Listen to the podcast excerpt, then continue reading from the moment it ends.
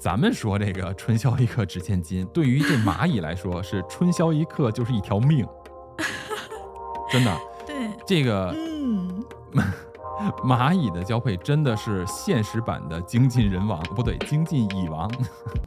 One, two, three, four. Hello，大家好，欢迎收听曹克斯，这里是不可思议，我是巴图。我是三叶，哎，好久不见，新年快乐！新年快乐！上一次咱们录制还是新年前了，对，呃，对对对对，就是已经感受到这个新年的氛围了吗？我似乎听到你那边好像有在放烟花的声音。这个味道还是挺浓的。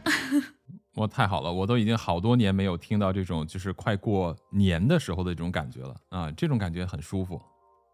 嗯，对呀对呀对呀，咱们今天跟大家来聊一个什么不可思议的话题呢？就是我们发现一个非常有趣的生物——蚂蚁啊。嗯，蚂蚁不是随处可见吗？那哪里有趣？对呀，就是它随处可见，但是它有很多不可思议的信息。我们今天就想跟大家来分享一下。哎，你不说我还不想，你一说我却想到了，蚂蚁似乎还跟一些我比较感兴趣的那种脑洞的东西有关系。哦，是吗？对啊对啊，肯定啊。那我们就我们就来聊一聊，怎么样？那咱们照例还是要先说点正经话，是吧？虽然咱们是个不正经的节目，但是多少多少还是要开始的时候先来一点正经的话。对，那就，哎，咱们就先给们先来点正经的。咱们就先给各位说一说咱们找到的关于蚂蚁的一些内容。对这个蚂蚁，它的历史啊，就根据我们现在的一些考古的记载，它能追溯到一点六八到一点四亿年前，它嗯大约是跟恐龙一个时代的。嗯，我这也算活化石了。对，就是活化石。嗯我们上期不是聊了梦吗？不知道蚂蚁它做不做梦啊？啊，我觉得所有的生物都有可能有梦。如果要是说我们听过的一句话叫做“万物皆有灵嗯，是的，”，如果万物有灵的话，那我觉得应该也做梦。嗯，那它的这个信息还有它的数据库是不是非常强大？哇，一亿多年的数据肯定得有。对呀、你看它经历了第五次生物的灭绝，但是嗯连当时的这个恐龙都没有存活下来，但它存活下来了。嗯哼，对吧？而且它的这个种类达到了一万两千到一万五千种啊，是非常多的。啊，嗯，我看到的是一万六千多种。哦，那可能是又发现了一些新的品种。嗯，反正差不多嘛，就是一万五、一万六的样子。对呀、对呀、对，你看它它的品种这么多，而且它的数量也非常多，它有大约十千亿只啊，占据这个地球百分之一的生物量，是动物总数的三分之一，这个数量真的是非常惊人的。没错，我之前还看到，就是有一种蚂蚁啊，它叫阿根廷蚁，哦，它源自于阿根廷这个地方，就南美洲的阿根廷嘛。后来呢，嗯它就随着这种就是航海呀、运输啊，就被带到了，比如说北美洲大陆，像在美国现在的美国呀，后来到了亚欧大陆啊，到了这个非洲大陆就都出现了。这种蚂蚁的身材很小，哦，嗯那它这个旅行的范围，它旅行的范围也很广啊。是它的体格呢，对于很多其他种类的蚂蚁来说呢是比较小的，但是它们的嗯。特点就是繁殖速度非常快，而且他们是有一个非常严谨规整的一个量产的这么一个结构，每一百二十只蚂蚁啊，每嗯一百二十只这个阿根廷蚁就会有一个蚁后，这个蚁后呢每天呢会产大概啊六十个蛋，每天产六十个。啊，这么规律吗？对，你想嘛，每一百二十只蚂蚁就有一只蚁后，然后每一只蚁后每天产六十只蛋，所以他们就是靠这种数量的庞大进行这种殖民。哦，以数量取胜。对，没错，虽然体型小，但是就是以数量取胜，繁殖速度非常的快。嗯，嗯，对，也有说这个蚂蚁它是地球上最完美的生物。我觉得也有可能。对呀，你看，就是经常人被类比为这个什么蚂蚁身材呀什么的，对吧？嗯 它的完美性。但是我们现在要讲的不是这个啊，它有非常完美的一个社会性，它有啊很明确的分工。嗯你看他们任劳任怨，然后他们还赡养他们的年轻一代，这个是在在人类社会里面比较比较难看到的，对吧？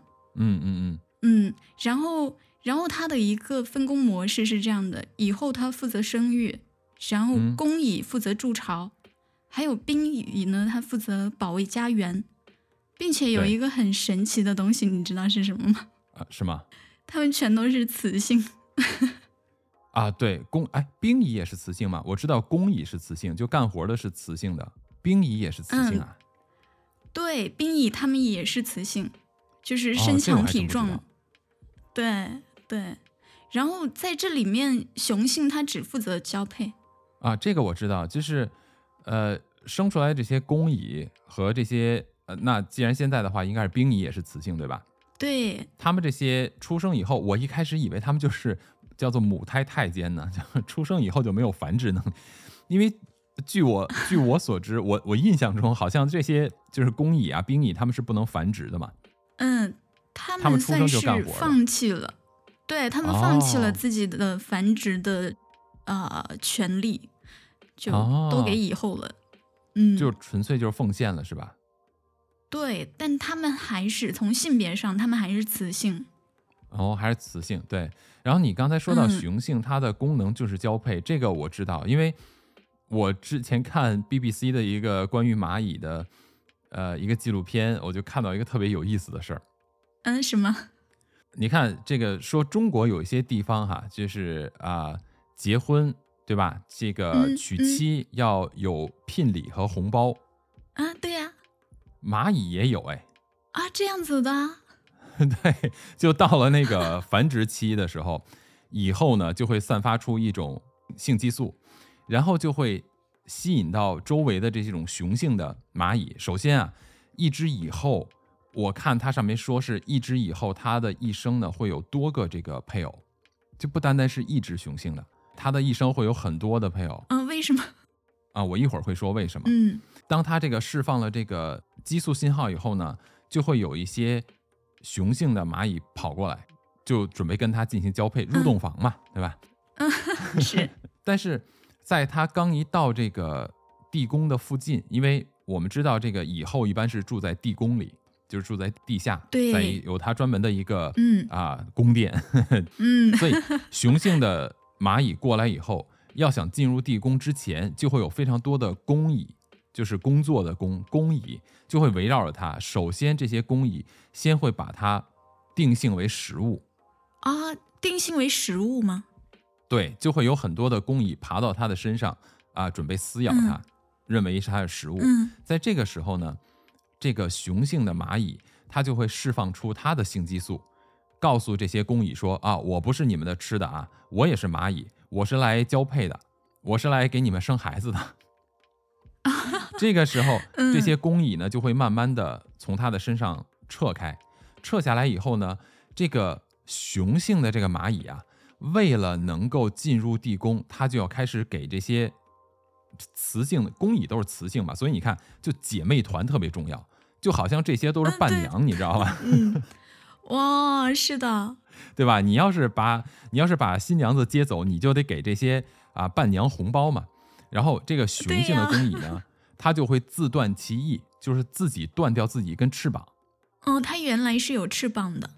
对，雄性的蚂蚁它是有两只翅膀的，然后好像以后也是带翅膀的嘛，对吧？嗯嗯，对，我这个还真不知道，因为一万六千多种嘛，我我不太了解。我记得是有的是以后也带，对，反正呢，对我看到的这个它是带翅膀的，它断了一条翅膀以后啊，蚂蚁是不会浪费一点东西的，即便是翅膀上边也会有一些营养成分，所以这些工蚁啊，就是这个 以后的这些姐妹团就会把它的翅膀拿走，就相当于是我收了你的红包。但是呢，啊，即便我收了你的红包，我也不能能让你那么轻易的进洞房，是吧？你你要想 happy，、嗯你就必 你就要付出更多的代价。嗯，这个时候，在他他还要付出，呃，没错，让他在进入洞洞房之前呢，这些工蚁还会再把他的另外一只翅膀给咬下来。就他自己咬下来是吗？不是第一只翅膀呢，是他自己断掉的，是他他用他的后腿啊压住他的翅膀，嗯然后活生生的把他的翅膀从身上扯下来。哎呀，对，然后第二只翅膀呢是这些工蚁把他的翅膀从他身上咬掉的，那是他的第二根翅膀断掉的。对，最后他就是赤裸裸的，然后就爬到这个呃以后的床边上去了。但是第三步呢，就是以后要还要选择说我看不看得上你，还是另外一回事儿，不是说你断了翅膀了我就认了，你知道吧？就是嗯，以后对他还会有一个选择。如果决定要他的话，他们才会进行交配；如果不然的话呢，那对不起，你的翅膀折了，那你也得死在这儿，就当食物了。但是你不能交配，有点像皇帝选妃一样啊。比那个残酷。就皇帝选妃，我看不上你，你就走吧。这个不是，就是我看不上你，嗯我就把你吃了，你就是我的这个伴娘团的食物了。所以，所以是不是就是说他与生俱来的一个任务啊？如果没有完成，他就就死了就算了。对他完成和不完成，他的任务都是去做这件事情，都要死。嗯所以我就觉得这个雌性啊物种就很厉害。你看，他就是就跟女孩子选男男朋友一样，呃为什么那么挑剔？为什么你看嗯呃老说这个男人都是啊用 下半身思考的，为什么女 女人不会？就是嗯他其实更多的是关注于选择这种基因，就是优质的基因，我要保存下来，通过我传达给下一代。所以呢，他是非常的嗯严格的去挑选。这个就是在其他的一些物种中也是有啊，比如说雄性都要竞争啊，都要打架呀，都要展现呀，就是要告诉啊呃雌性说，你看我的基因是非常好的，所以你要传承我的基因，嗯对，来来争取这种交配权。其实这个呃蚂蚁它们都是一样的，所以呢，如果以后没有看上它的话，那它就等于它的基因也没有什么值得延续的，那它就变成食物了嘛，尘归尘，土归土，对吧？如果说以后哦选了它，那那就是吧，就春宵一刻值千金了，是不是？但是对，咱们说这个春宵一刻值千金，对于这蚂蚁来说是春宵一刻就是一条命，真的。对，这个嗯，蚂蚁的交配真的是现实版的精尽人亡，不对，精尽蚁亡。就是他们交配完这个雄蚁就差不多就死掉了离开了，对没错，就是它交配完了，嗯直接就在是吧？就去世。床榻边上就死在那儿了，然后依然会变成它的这些伴娘团的食物。哦，对你对你看哈，就是蚂蚁它们就也吃已经死去的蚂蚁的尸体，那么你说它们是不是有一个使命，就变成食物呢？其实我觉得世间万物都是一样吧，就其实正嗯常来讲，人类死了以后也应该是变为食物的。嗯，只不过可能是别的别的生物的食物，对吧？你看那个他们有天葬的习惯嘛，嗯，对，是的，对吧？？呃，他们就认为说，呃让秃鹫把他的尸体吃掉以后，就可以通过秃鹫把人的灵魂更接近天堂，就带进天堂嘛。因为把你的灵魂等于飞走了，就带走了，就取这么个意思。所以呢，哦，其对啊，其实这不就是把人的尸体那个当成啊、这些秃鹫的食物嘛？我亲眼见过天葬。啊，是吧？对对对啊，这是以后的专门聊的一个话题，这个很很有意思，很震撼这个场面。对对对，我也很想知道，很神奇是吧？机会一定要聊一下。嗯，对，对所以咱们说说回蚂蚁，就是当它们呃交交配完以后呢，就会变成食物。嗯，对，就是说这个蚂蚁里面为什么就都是雌性在在完成它们的这个组织，就它们的这个生命的长短也是不一样的。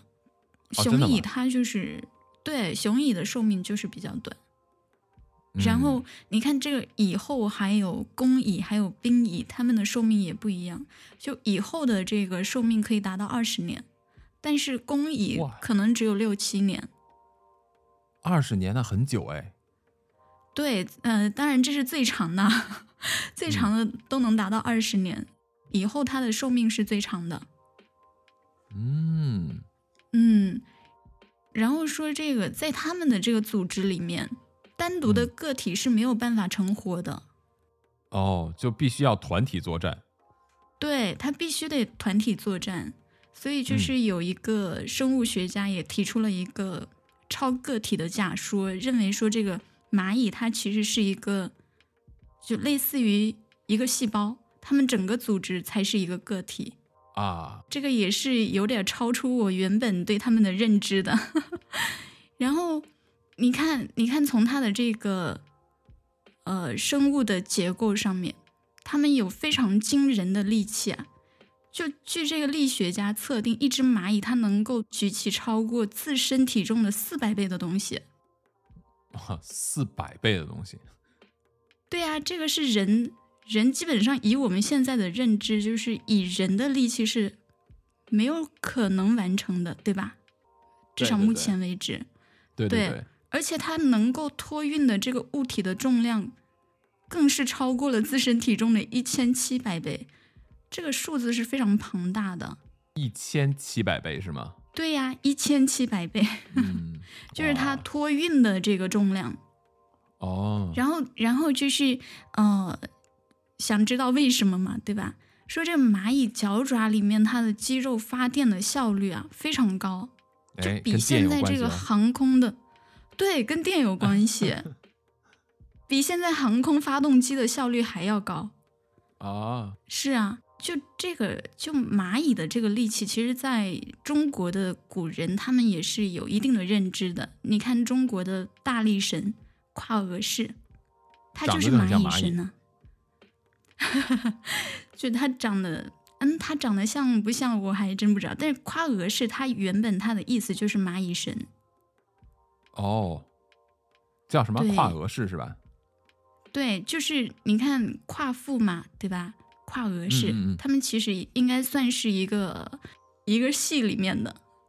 嗯哼，嗯，然后嗯、在我们的古代的寓言记载里面啊，呃寓言里面有说的这个愚公移山，这个嗯山就是被跨额的两个儿子移走的，哦就是他的后代也拥有这样的神力。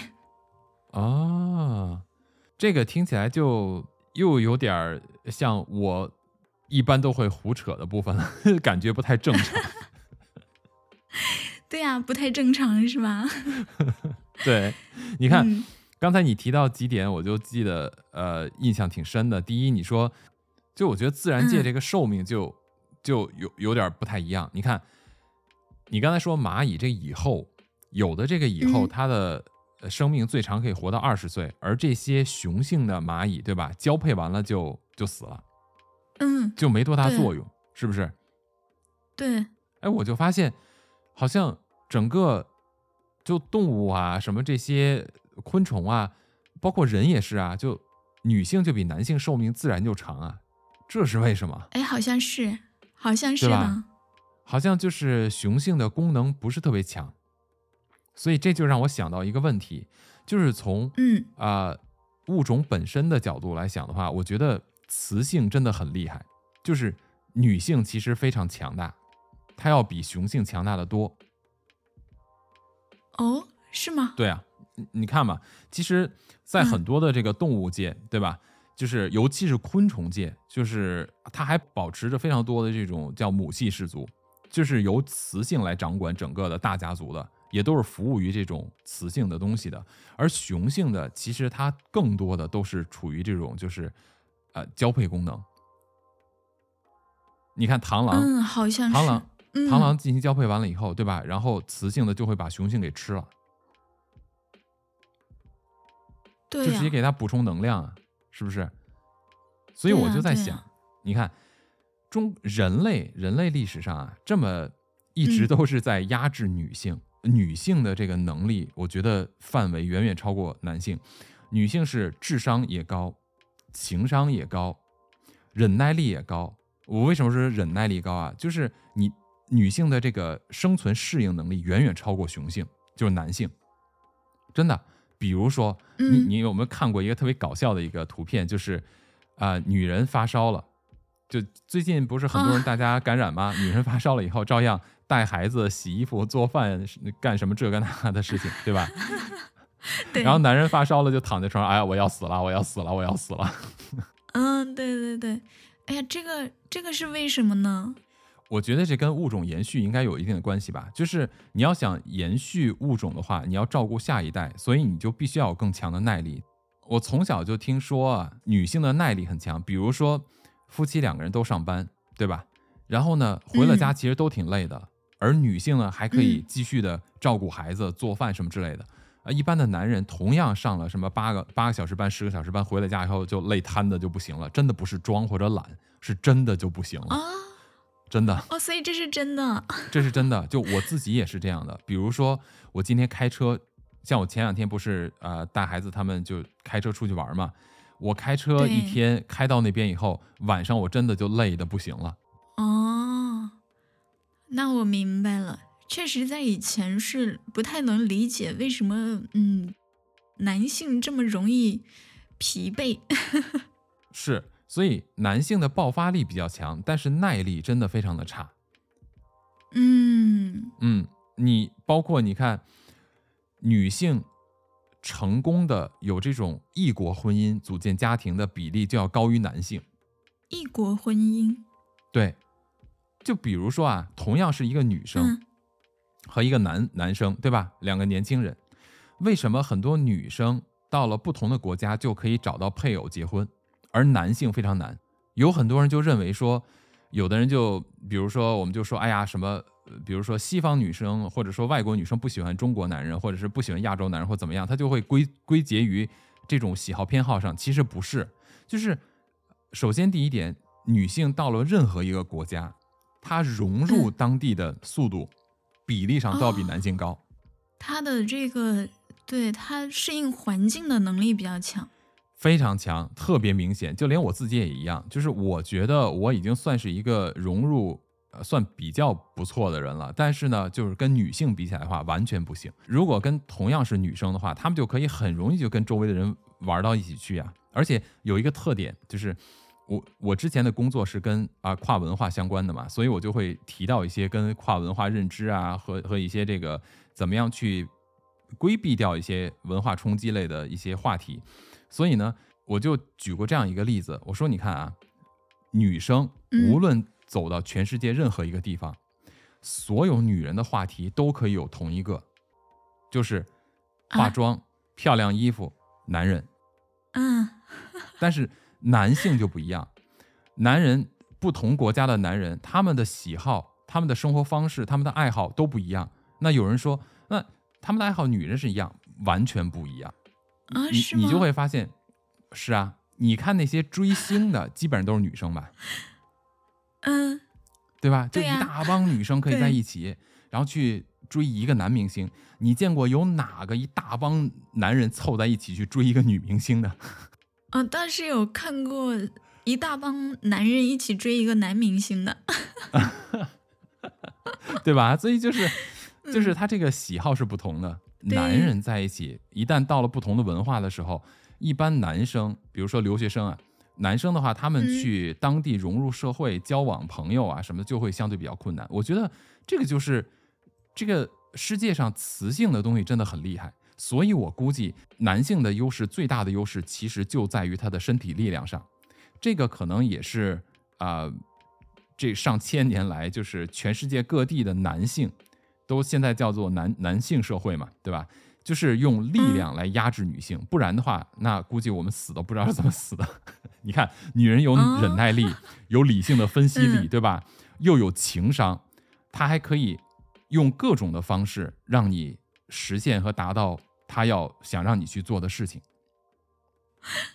可是，可是你看啊，所以说这男性其实非常聪明啊。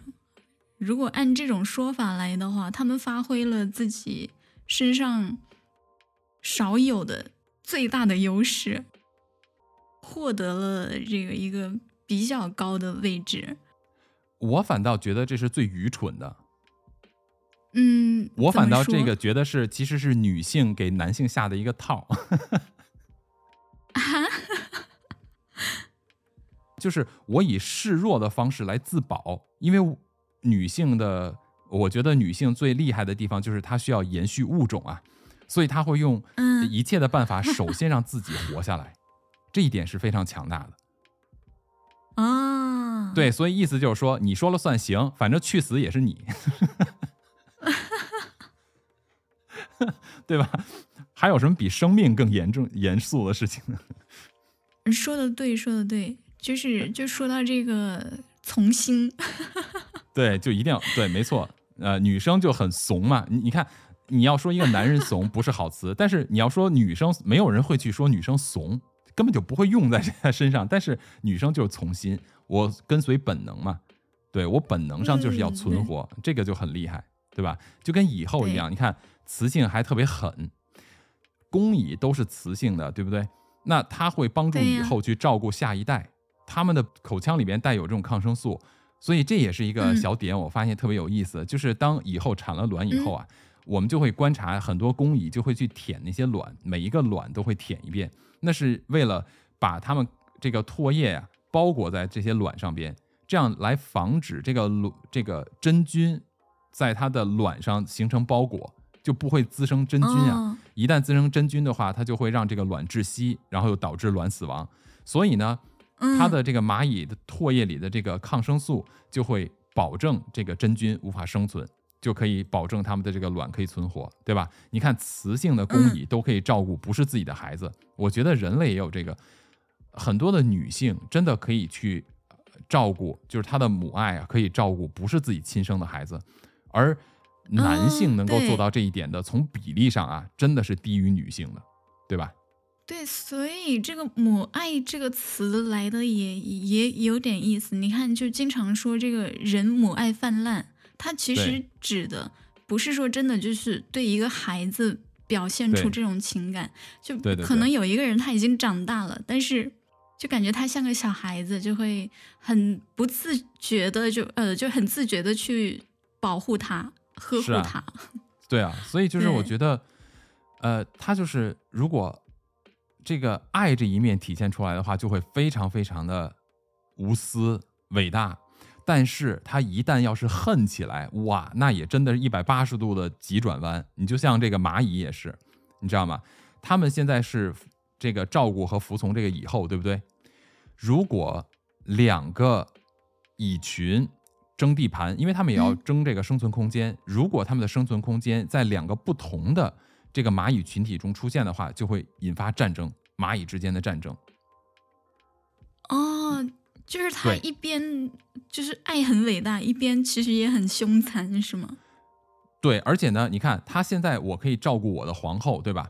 但是，嗯一旦他的族群里边出现了另外一只蚁后，那么这两只蚁后就要争夺这个这个后位，也就是说，他只能有一只蚁后。那这一只蚁后就其中一个就要死掉。那你知道他们是怎么对待这些死掉的，或者说要死的这些蚁后吗？他是怎么对待的？首先，他不浪费任何的食物，蚁后死了，他也会把蚁后吃掉。但是啊，也会出现一些就比较弱势的蚁后，就它没有那么强。嗯，那这些比较弱势的、不够强大的蚁后的话，你知道这些公蚁啊就会欺负它，甚至会虐杀它。嗯，他们会把这些比较弱势的蚁后呢饲养起来，啊，给这些蚁给这个蚁后啊提供水和食物，先养它几天。养它几天以后呢，这些公蚁啊就会在它身上爬来爬去，咬它一下，咬它一下来骚扰它，不让它睡觉。就当这蚁后想睡觉的时候，就会有工蚁爬到它身上来撕咬它，把它咬醒。好折磨他 对，嗯，最后的时候呢，这些工蚁就会开始撕咬它的身体，把它肢解掉，活活的肢解掉。嗯，然后最后这个蚁后呢是被肢解而死，其实就是被大卸八块而死嘛。太没有蚁性了，他们。对，太没有蚁性了，所以是不是很残忍，对呀、对吧？哎呀，呃嗯，对，所以就是呃，雌性这个蚂蚁真的是很厉害的一个一个一个 我不知道应该怎么去描述它，让我觉得，对 如果你如果身边的人类要是没有这样的呃文明社会的话，要像蚂蚁这样，哇塞，这个我觉得难以想象，男人无法生存的感觉。就是在他们的组织里完全就没有，除了这个交配，然后就没有需要他的地方了。关键你还不一定能交配得上，嗯，对，就是对，就你把翅膀都给人家了，都未必对能有这个机会，所以就很很嗯，很现实，很残忍嘛。其实蚂蚁里面也有一些有一些品种是非常心机的，不知道你有没有听过一个叫蓄奴蚁的蚂蚁啊？哎，我我我之前没听说过，对，后来呃听你说了以后，我还专门去找了一下，我看了一下，对，对呀、嗯是挺有意思吧？它就是像一个战斗民族，然后 因为战斗民族嘛，他们一般就是用这个大鳄去跟别人斗争，然后它这个嗯大鳄非常发达，发达到不好进食了，所以他嗯们就去抓奴隶。抓完这个奴隶啊，就是回来给他们打工，但是是没有钱的。然后他抓奴隶的方式也很特别，嗯哼，他如果说嗯举家出去打仗，如果赢了，就直接把对方的这个俑带回他们的巢穴里面。对，嗯等这个俑变成小蚂蚁之后，就为他们打工。他以为自己就是蓄奴以家的。如果说打哦仗比较麻烦，就是要付出比较多的这个呃财力物力，他们就会选择安插间谍的方式，就把他们家的以后放到那个被看中的奴隶他们周边装死。哦，然后这些被看中的蚂蚁看到这蚁后死了以后，就把他的尸体拖到他们的蚁后的宫殿里去去庆祝。对，庆祝完了，他们离开以后，这个间谍蚁后啊，他就苏醒过来，把他们的蚁后给杀死，再往身上涂抹他们的蚁后的信息素，去命令这个被盯中的蚂蚁把你们家的蛹搬到我家去，嗯，是不是嗯很厉害？对我看到的跟你看到的还不太一样，就是因为可能有一万一万五六千种吧，对，也是驯奴蚁，嗯。呃，它是它是这样的，就是这些驯奴蚁呢，跟你说的有一些部分是重合的。那这些驯奴蚁呢，它一般情况下就是先啊、直接先有这种相当于是攻城的这样的蚂蚁一样，你知道吧？就是它可能这个前颚比较厉害啊，先去杀这些小蚂蚁，直接就进入嗯人家的地宫里边。哦，直接进入别人的地宫里边以后呢，然后呢，先去开道，等这个开道差不多的时候，以后再跟着他们进去，相当于主帅再进来。进来以后呢，就是嗯主帅他有两个策略，一个策略，我们先说这个比较危险的策略啊，就是主帅就会进来了，以后就会进入这个洞穴，然后去跟啊、这个洞穴里边的以后去打架，先把对方给干掉，把他干掉以后呢，把他的这个激素抹到自己的身上。这个时候赶来营救他们本身的以后的这些人，闻到了他身上的激素以后，就误以为这个就是他们的以后，就开始服从他，然后给他喂食、供养他。但是，一般这种蚂蚁的洞穴里边都会有不同的蚁后，就是它有不同的宫殿嘛，所以它要攻占一个以后，再去另外一个地方再攻占另外一个，直到把所有的都攻占下来。因为它们很强大，它们呢大概就是几百只蚂蚁就可以控制成千上万的这些不同族群的蚂蚁，作为他们的奴隶。哦，好厉害，嗯对，所以他们就会繁衍自己的后代，而取就那些蚂蚁就没有以后了嘛，他们就只能是当奴隶，他们就没有自己的后代了。哦，对对，我就是有看到他们的另外一个说法，说这个嗯，经常被当成奴隶的蚂蚁叫这个山蚁啊。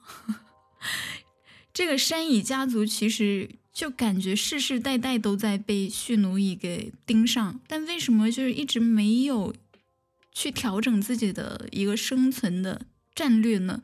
有人想啊，这可能就是他们的生存之道啊，就变成别人的奴隶。啊，就是这个，你看啊，一般都是我们的嗯正常的思考都是丢卒保车嘛，嗯，对吧？然后就是丢车保帅嘛。你看蚂蚁多聪明，对吧？我我换个换个皇后就好了，我伺候谁不是伺候呢？对呀、他把这个大群体给保留下来了。其实这是不是也是一种智慧？我觉得应该是吧。对，就是每一个物嗯种有自己的生存的办法，这就很强啊。我这个这个又让我让我想起来，呃，你知道咱们这个不正经的节目说到这儿的时候，就一定要开始给他们强行安装一些不属于他们的部分了，对不对？嗯，你有没有听过？呃，美国现在有一个印第安部落叫做霍皮族人，哦，有听说，哎，有霍皮族的传说。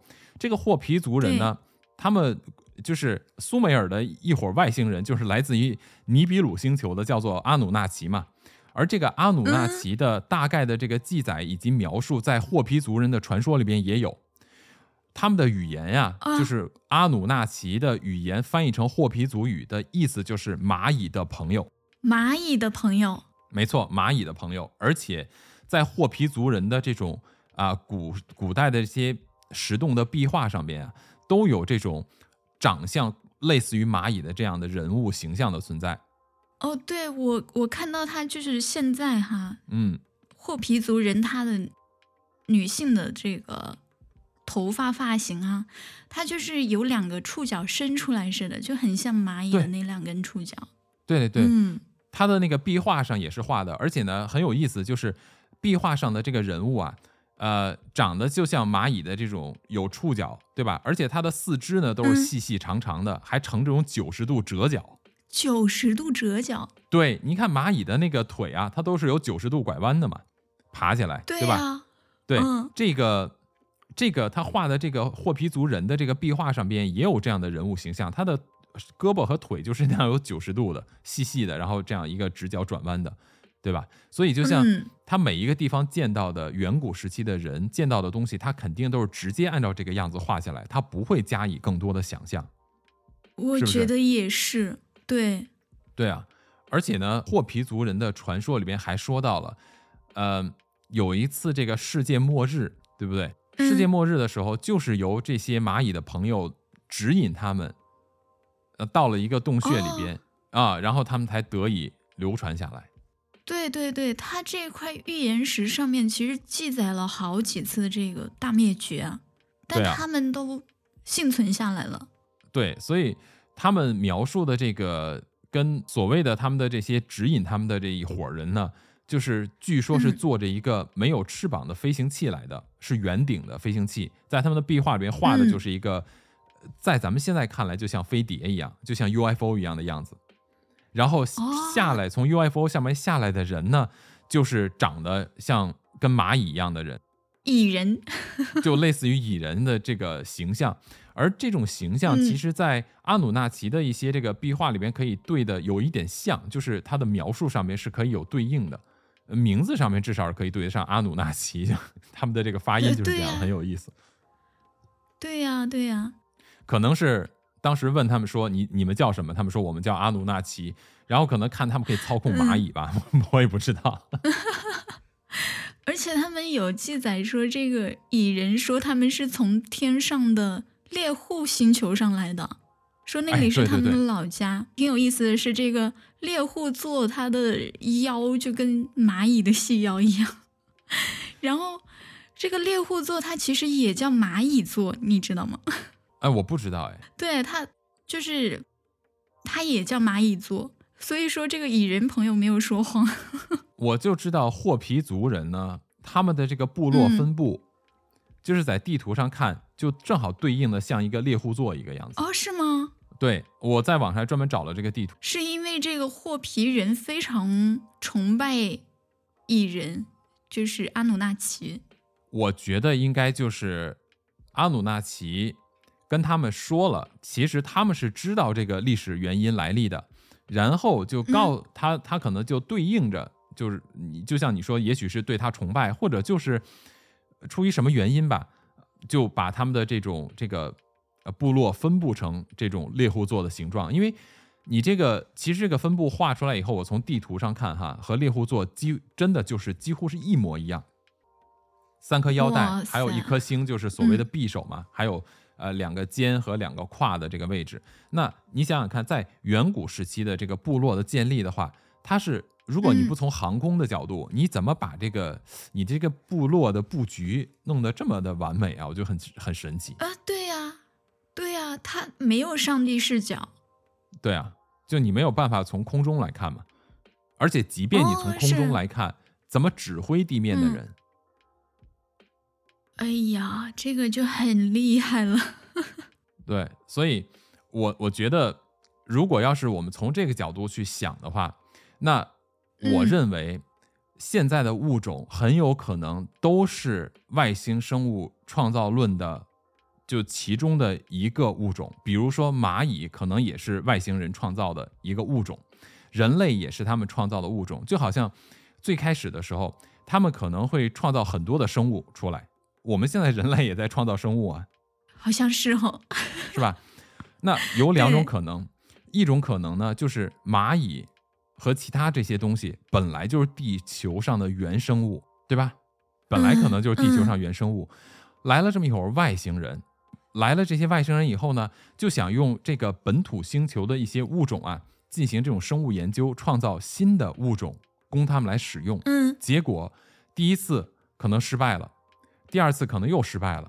也许他是吧，什么药水放多了，然后就把恐龙给搞得特别大，短手短脚的不好用，也没有办法驱使，又傻了吧唧的，嗯没有没有办法往里边灌入智慧，还很残暴，对，对吧？又很有力量，嗯对对，所以就发动了这个这个陨，我们现在说是陨石嘛，那你也不知道，也许他们可以操控陨石呢，对不对？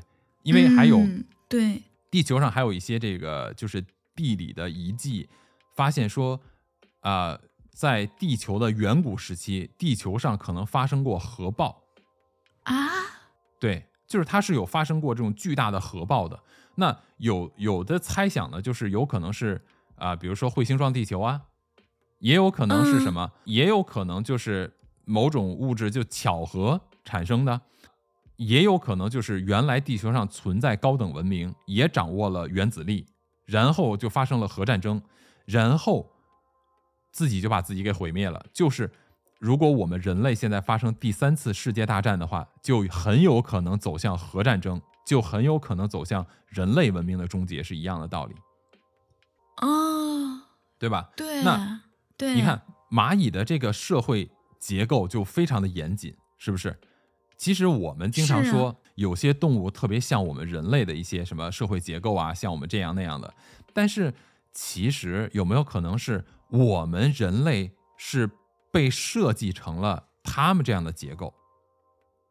哦，就是说设计我们的人其实是在参考啊没错，地球上已有的这些生物的一些行为模式，没错但是我们又比他们就具有更多的文明一些。我们其实应该说是我们被注入了智慧，就像人工智能一样。啊、对耶，嗯，嗯，是哎，你看蚂蚁它其实很强大啊，就是就是用它的这样的一个体格，然后它可以建造出比它的尺度大很多的建筑物。如果这个能力同类比到我们人类身上的话，那不得了。但是就是说，如果如果是外星人创造了这个蚂蚁，但他又限定了这个蚂蚁的身形，那就有一点像给这个游戏做了一个设定，你就啊不可以做超出某个范围的东西。哎，你就说到了这个一个叫做游戏论的这么一个说法嘛，就是说整个宇宙啊，嗯实际上就是一个大的游戏。哇，那这个大的游戏呢，就是不断的闯关，不断的这种发展，而且这个游戏是一个自主延展的游戏，也就是说，它是没有 BOSS 的，它是没有结尾的。就是在游戏过程嗯中的这些东西在自由的发展这个游戏本身。所以，宇宙的真相是什么？也许就是一个不断自我延展的游戏而已。那我们其实都是宇宙这个游戏中的其中的一个小角色，对吧？我们跟蚂蚁是一样的，对。那对呀、在蚂蚁来说，他们是看不到我们的，嗯，所以所以之前不是一直有人说这个蚂蚁是嗯非常低低等级的一个生物嘛？维度低嘛。然后对维度低，然后那如果说我们维度比它高，那我们是不是就是蚂蚁的神啊？也许蚂蚁看待我们就是神，或者说它根本看不到我们。他们比如说我们一脚踩下去，可能把他们整个那个宫殿都给踩踩塌了，对吧？但是呢，嗯在他们看来，可能就是一种天灾，他们都不知道发生了什么事。那我们现在的天灾会不会也是有另外一个维度的生物在干这个事情？你这个大洪水可能就是别人泼泼了一盆水而已。就 就像就像其实说这个就你看啊，我们不是说有一些这个、有一些人被外星人劫持走了，去研究了一番嘛，对吧？嗯，对对，那你看，我们是不是也可以用随便拿个什么东西就可以夹走一只蚂蚁啊？然后对它进行观察，对呀、然后再把蚂蚁放回放回去。放回去，然后这些蚂蚁就跟别人说：“哎，嗯你去哪儿了？” 这蚂蚁说：“啊，我刚才嗯被外星人抓走了。对啊，你看，其实有一本书讲蚂蚁的，就挺有意思的。说他、说这个，他看见了人类这个一开一合的门，然后嗯发现了黑洞和白洞。就跟我们看宇宙一样嘛，对吧？呃，对啊，就可能宇宙有有个人就是在他们的那个维度里面开了一个口，他需要去进出，然后某一天被我们不小心看到了。对啊，所以我小的时候嗯就是想过这么一个问题啊：如果说我们的身体内有大量的细菌嘛，有不同的菌群，对吧？嗯，对，那我们地球上的人和动物会不会也是另外一个生命体的这种菌群的存在啊？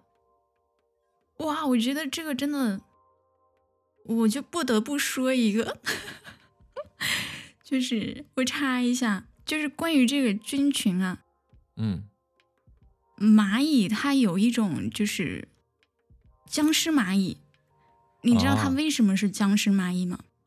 它就是会被这个某一种真菌感染，完了这个真菌它会控制这个蚂蚁的神经，让它不按照自己原本的设定的路线去行走，就是它会离开这个蚁群，去找哎一片非常嫩的叶子哦。咬着，可能是吃它或者怎么样，我们不清楚。但是嗯在这个过程里面，它是脱离了自己原来的行为模式的。嗯，就我们可以理解为它是被这个真菌给控制了，然后这个嗯真菌呢，就在这一段时间里面不断的成熟，成熟完了之后，就是直到这个蚂蚁死了，它在这个嗯。蚂蚁的脑袋背后长出这个茎秆，然后会长出孢子，然后再发射它的这个真菌的孢子，去等嗯。待下一个有缘蚁，然后再去感染它，哇，就是这个丧尸蚂蚁。让我想起日本漫画在人的脑子里面种花的那个，对，你看这个事情哈，就是这个其实是非常颠覆食物链的一个认知的，因为蚂蚁它比它肯定是比真菌的这个等级要高，对吧？但是它被嗯真菌控制了，那人是不是有一天也有可能被控制这还用等吗？现在人类不就被病毒控制了吗？啊？但是我们还有自己的这个，就是我们还有自己的行为模式，不是吗？但是你的行为很多都被改变了呀，嗯，那倒是。对吧？以前你出门的时候会戴嗯上口罩吗？难道这不是一个行为习惯吗？哇，有道理。对吧？嗯，刚刚巴图要说的细菌是什么？如果说我们要是说体内有非常多的细菌，那也有可能我们就嗯是另外一个生命体的细菌嘛，对啊，对吧？那比如说，对我们要是作的太厉害了，嗯对吧？就是嗯，比如说我们要作的太厉害了，污染太严重了，那是不是相当于我们就是人家这个另外一个生命体中的癌细胞？然后呢，所谓的大洪水什么之类的，就是抗生素，嗯 就是想干掉我们，你知道吗？啊，对对对对对，是的，所以，也许我们就是生活在某一个生物的体内，对吧？或者某一个嗯物种的体内，然后呢，定期我们会发现一些所谓的神奇的事情，发现，比如说光，就莫名其妙的嗯天空上出的光，或者声音，啊，或者说呢，嗯就比如说是莫名其妙的有人被抓走了，对吧？或者是莫名其妙出现什么嗯情况？哎，你说这个会不会就类似于我们给我们人类去体检时候验血嘛？那嗯，对吧？你血液里的红细胞、白细胞这些东西都被抽走了，他们没准就觉得，哎，怎么回事儿？这干嘛？这我去哪儿了？我是谁？听巴图说完这一段之后，突然觉得庄子是真的厉害，啊就是怎么说？他，呃，我我不记得具体他是怎么说的，他嗯就是，嗯，有描述过这个什么，比如说风声啊什么的，嗯可能就是在一个人人体里面就是消化的，但不一定是人体啊，就是一个生命里面消化的声音，就是哦雷嗯声啊、这种的，嗯就是做了这样的比喻。你看，就嗯。在那个时代的人，然后，然后又说回我们这个蚂蚁哈，它嗯。如果说每一只蚂蚁它只是其中一个细胞而已，那它其实整个组织，呃，合并起来才是一个完整的个体。然后就出现了这个，他们可能杀死异菌，比如说会有一些反骨的其他的工蚁啊，或者如果说这个以后它没有繁殖能力，就把它给杀嗯死了，这种的情况会出现。哎，所以你看吧，就是在蚁群之中啊，他们看似是非常的和平，对吧？嗯，对，然后呢，各司其职，互不干涉啊，每天都忙忙碌碌的，是不是？从出生开始，对他就非常清楚自己的角色，就有点像宿命论。但是我觉得，如果要把这种宿命放到人的身上的话，那就是很可怕的一件事儿。如果你生活的这个群体里边哈，每一个人活得跟嗯蚂蚁一样，你都有你固定的社会角色，嗯，从你出生你就要干什么？哎，这个就让我想到什么，你知道吧？就有点像印度存在的种姓制度。啊，种姓制度，对呀、它是那种会限制你的一个活动范围吗？啊，不是不是不是考范围。不是不是，婆罗门教它是有种姓制度吧？种姓制度的嗯意思是说，你出生是什么阶层，你就是什么阶层。如果你永远不能出生是跨越永远不能跨越，但你可以通过修行升级，但是这一世你只能是这样的。哇，对比如说我残酷啊，对，比如说那个像为什么会有释迦牟尼，为什么会有佛教？其实嗯佛教不是、呃这个就正统的印度教，因为印度有自己的宗教，佛教是它其实是反对这个婆罗门的。就就是释迦牟尼呢，他呢其实他的阶层很高，他是一个王子级嘛，他应该是婆罗门下边的那一层，我记不太清楚他整个的了。以以后有机会的话，可以详细的再看一遍，我们可以专门聊。他呢，其实释迦释迦牟尼他是啊、呃在相当于是非常高的，就也就是在这个种姓的第二层的时候，但是他就觉得说，为什么还有更上一层的，就是你们所谓的神神职的这种存在，对吧？然后呢嗯，他觉得嗯这样不对，于是呢，他就开始出现了佛教，就是我自己要修行，我可以打破这个循环，对吧？那个婆嗯婆罗门那边就不是，就是你今天出生了以后，你有的像最低贱的人呀、就比奴隶还有更嗯低贱的一层。哇，对他的这个种姓里边，就是什么意思？你出生在这样的家庭，你从出生开始，你就注定了只能做某一些事情。哇，好窒息啊！对你，比如说像，如果你出嗯生在最底层，你是个女人的话，你就是只能做妓女，就你出生就是做妓女。哇，你这个这个真的跟蚂蚁的他们的这个制度好像啊。没错，所以呢，我说的意思就是这个，就是为什么人类社会不能像蚂蚁一样去寻找和平？蚂蚁看似和平，是用暴力手段。是吧的，比如说我要跟你争抢地盘，我们就发生战争。你像有很多的这个不同的蚂蚁啊，出现的这个物种不同嘛，你比如有这个叫做子弹蚁，对吧？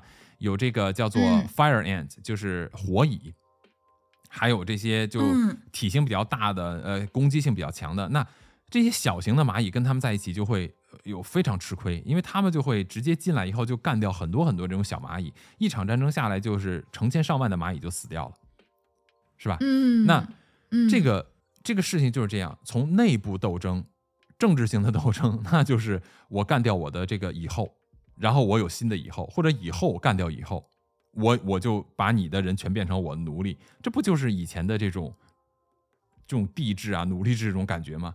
对不对？啊，对呀、对，为什么我们现代文明要打破这个东西？嗯，就是对，但凡用武力宣扬武力和战争解决问题的，都是极其愚蠢的人群，就是低等生物嘛，就低等社会结构才会嗯宣扬武力嘛。嗯，对对不对？对对，是的，对，呃就是武力战争这样的东西，不是说不能够有，因为只要有资源的稀缺性，它就一定会发生冲突。不管是攻击别人还是自保，都很重要。但是宣扬武力和动用武力这截然不同。宣扬武力是一种非常弱智的表现，对吧？就嗯简单的话对说，能打就打，别逼逼嘛，叨叨什么，对吧？嗯，对，所以就是啊、呃就蚂蚁之间啊，你看它很暴力啊、我要达到一个手段，我就不逼逼，我直接就干你，就干掉你为止，就这么简单，对吧？然后呢，我迅速嗯恢复和平。可是高级生物就不能这么干嘛，是吧？对呀，如果对说呀，就像那个我们之前经常提到的黑暗丛林法则，就像霍金提出的黑暗丛林法则，说外星生命我们不能让他们知道我们的存在，一旦知道了，他们肯定来了就能灭灭掉我们。但实际上呢，嗯这就是从黑暗丛林法则的这种这种低等生物的思维角度去思考这个问题的，哇，说的对，是不是？好像是哈，对啊，对啊，就是，嗯，通过这个这个地球的低等生物，它的行为模式去预测这个森林的，呃不是就宇宙森林的法则。这种黑暗丛林法则实际上是非常呃低端的呃生物的思考方式，就好像我举一个最简单的例子啊，我们都说这个嗯学佛的人呀、要普度众生是吧？要爱护众生，是不是？嗯，有一句非常著名的话叫做“这个扫地不伤蝼蚁命嗯，”，是不是？对，高等级的文明它其实是更有爱心的，是吧？没有错，就是越残暴的这种种族、这种这种群体，它的这个等级就越低嘛。越高级的嗯智慧型的群体，他的越不会去宣扬和使用武力，更不会是耀武扬威嘛，就更不会是天天跟别人说我比你牛。哇哇，这是我听到的，真的很不一样的理是不是解。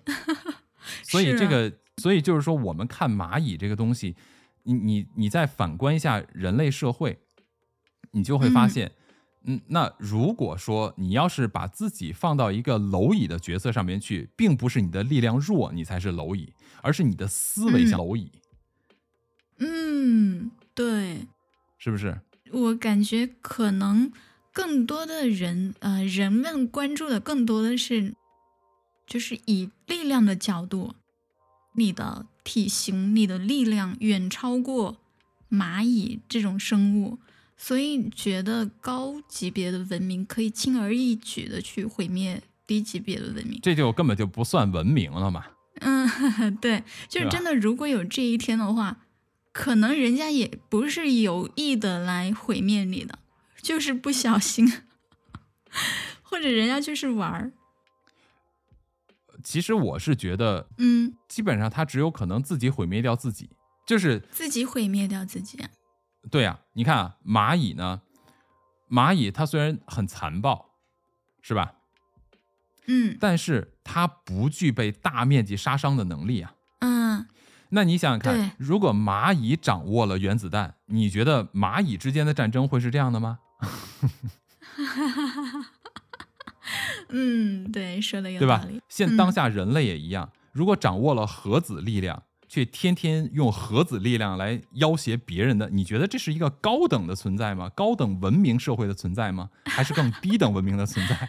是吧？我们就看蚂蚁就知道了嘛，嗯对吧？你看蚂蚁里嗯边去真正去杀死那些其他的蚂蚁的，都是靠体型，比如子弹蚁啊，对吧？这个这个火蚁啊，它们体型很大，它们去杀死像阿根廷蚁这种很简单嘛，那就跟我们去看待弱者是一样的道理。为什么人类是需要由伦理和这种社会结构来限制行为的？你的本性中嗯如果存在这些黑暗的东西，按照你的这个黑暗的一面去行事，那你就跟与牲畜无异了嘛。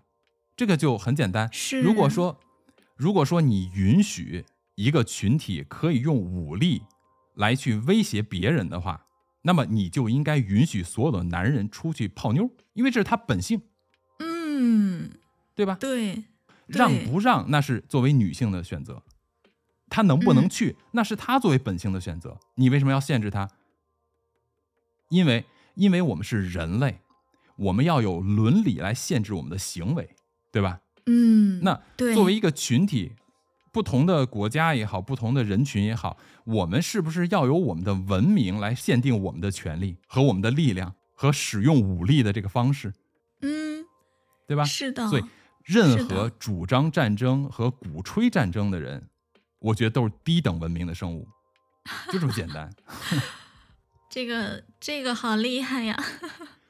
有一些国家，地球上有一些国家被称作为世界警察，到处说他去打仗，但是他有没有过一次来宣扬武力的？你去看，如果他嗯宣扬武力了，他就是低等文明；如果他没有宣扬武力，你就要看他为什么会动用武力。这个事情要分清楚来看。蚂蚁这个话题啊，就很有意思，因为蚂蚁它其实影射的人的社会结构是非常完善的，嗯你就会发现有些人类社会的人就很像工蚁，啊，是是的，对嗯他可能被操纵的是吧？对，可能就是他的这个，当然他他他比工蚁的优势就是他还是有交配权的嘛，是吧？嗯，对，他有生育权。对，这可能是他的优势吧。哎呀，刚刚听巴图这一这一通说，我就在想，这个嗯，低级别的文明和高级别的文明，他们之间好像就是从蚂蚁和人之间来看，不太可能发生战争，对吧？就是基本上没有可能发生战争。如果是以这种角度来看的话，只有只有他们种群自己会发生没错。这种对，没错，所以为什么人人类的这种文明的进程要不断的反省啊？你看以前的人呢，把所有的动物都当畜生，嗯，对吧？啊比如把牛马是，都当做牲畜，对吧？把这个猪啊、鸡啊、鸭啊、羊啊、狗啊都当做牲畜。为什么现代的文明社会，即便他们是牲畜，我们也要报以给这些牲畜的身上报以人道？虽然他们是牲畜，嗯但是我们要给他加以人道。为什么？就是你作为一个人呀、一个高等文明，对比这个牲畜来讲啊，它跟这个牲畜的最大差别叫做同理心。牲畜它连畜生都有同理心，你就会看到很多，比如你看《动物世界》的一些呃那个一些纪录片，你就会发现，你就会发现动物世界中有非常多的跨物种的保护。比如说，一个刚出生的小鹿什么都不懂，就在狮子群里边玩儿，然后一只母狮子嗯本来要去吃它，结果就不知道为什么突然就停下来了，就不去咬它，不吃它。这个时候呢，有另外的狮子冲过来想去抓这个小鹿，就真的刚出生的，这小鹿什么都不懂，还在那儿跑啊跳啊，还跟这个狮子在玩呢。结果呢，嗯这只母狮子就迅速的就。呃，赶走了另外一只想吃这个小鹿的狮子，就保护这个小鹿，让它回到它的这个鹿群里边去。就这个纪录片都有，你可以看得到的。哇，然后你也会看到，嗯比如说我们饲养的猫猫狗狗，它可能去啊、喂给这个一只小猪啊，或者其他的一些小型的这个动物给它们喂奶、照顾它们、养它们，都有这样的案例嘛，对不对？包括跨物种的这种饲养。如果连动物都有这种同理心的话，你人为什么不会对动物赋予这种人道的这种同理心呢？就我明明要杀猪，我可以嗯虐杀它，我也可以让他以嗯最少的痛苦死去，我选哪一个嘛？那肯定是最少的痛苦。对，就我不知道你有没有看过关于屠宰场的纪录片，我就看过，呃，关于这个牛的屠宰场的纪录片。啊，我没有看过他们杀牛不是用刀的，现在啊，用电吗？用电击棒直接脑死亡，一下瞬间脑死亡，牛都没有感觉就死了。啊啊，对啊，这就是最大的人道嘛，就目前为止嘛，就最大的人道方式嘛。嗯那有人说，那我不吃，嗯嗯那最嗯人道可以啊。所以佛家不就讲了说吃三净肉嘛，啊，对，是的，对吧？就吃不吃肉这东西，我觉得有点儿就看个人吧。就是呃，这可能就跟今天我们聊的蚂蚁没有本质的关系，但是咱们的节目就是胡扯嘛，就后边基本上就乱说了。嗯，虽然我们在乱说，但是我还是感觉学到了东西。没有没有，这个千万别这么说。对，没有什么好学的。这个其实日常的一些观察，把很多的呃现象联想起来的话，你就会发现一些新的东西。这可能就是老子说的“地法天，天法道，道法自然”吧。是的，是的，是的，在蚂蚁身上可以看到很多。对啊，对对，很神奇啊，这个物种。呃，其实所有的物种都很神奇。如果你要去看的话，你就会发嗯现，你像人类也一样，就是为什么人类会突然出现智慧？那在我看来，就是你也会发现，就是现在的考古学家、人类学家、生物学家嗯发现了很多类人性的这种智人的遗骨嘛，化石，他们跟人类的基因非常的像。比如说，我们现在、对我们现在人类里边好像还有一部分叫做尼安德塔人的基因，一点点，对吧？它其实跟我们是一个哦跨物、跨物种的。我不知道你了不了解，好像呃，这个跨物种啊是不能够繁衍后代的。哦，就是有这个基因，就是有 B 是吧？对，就是你像那个驴和马，它可以生出骡，但骡子不能繁衍后代。没错，所以它是不能够跨嗯物种的，这样来那什么的。那之前通过基因，现在人类在研究啊，就是把人类的基因结合其他的基因，嗯，有重大的突破，就是它不能够生出另外一个物种，但是它可以长出内脏。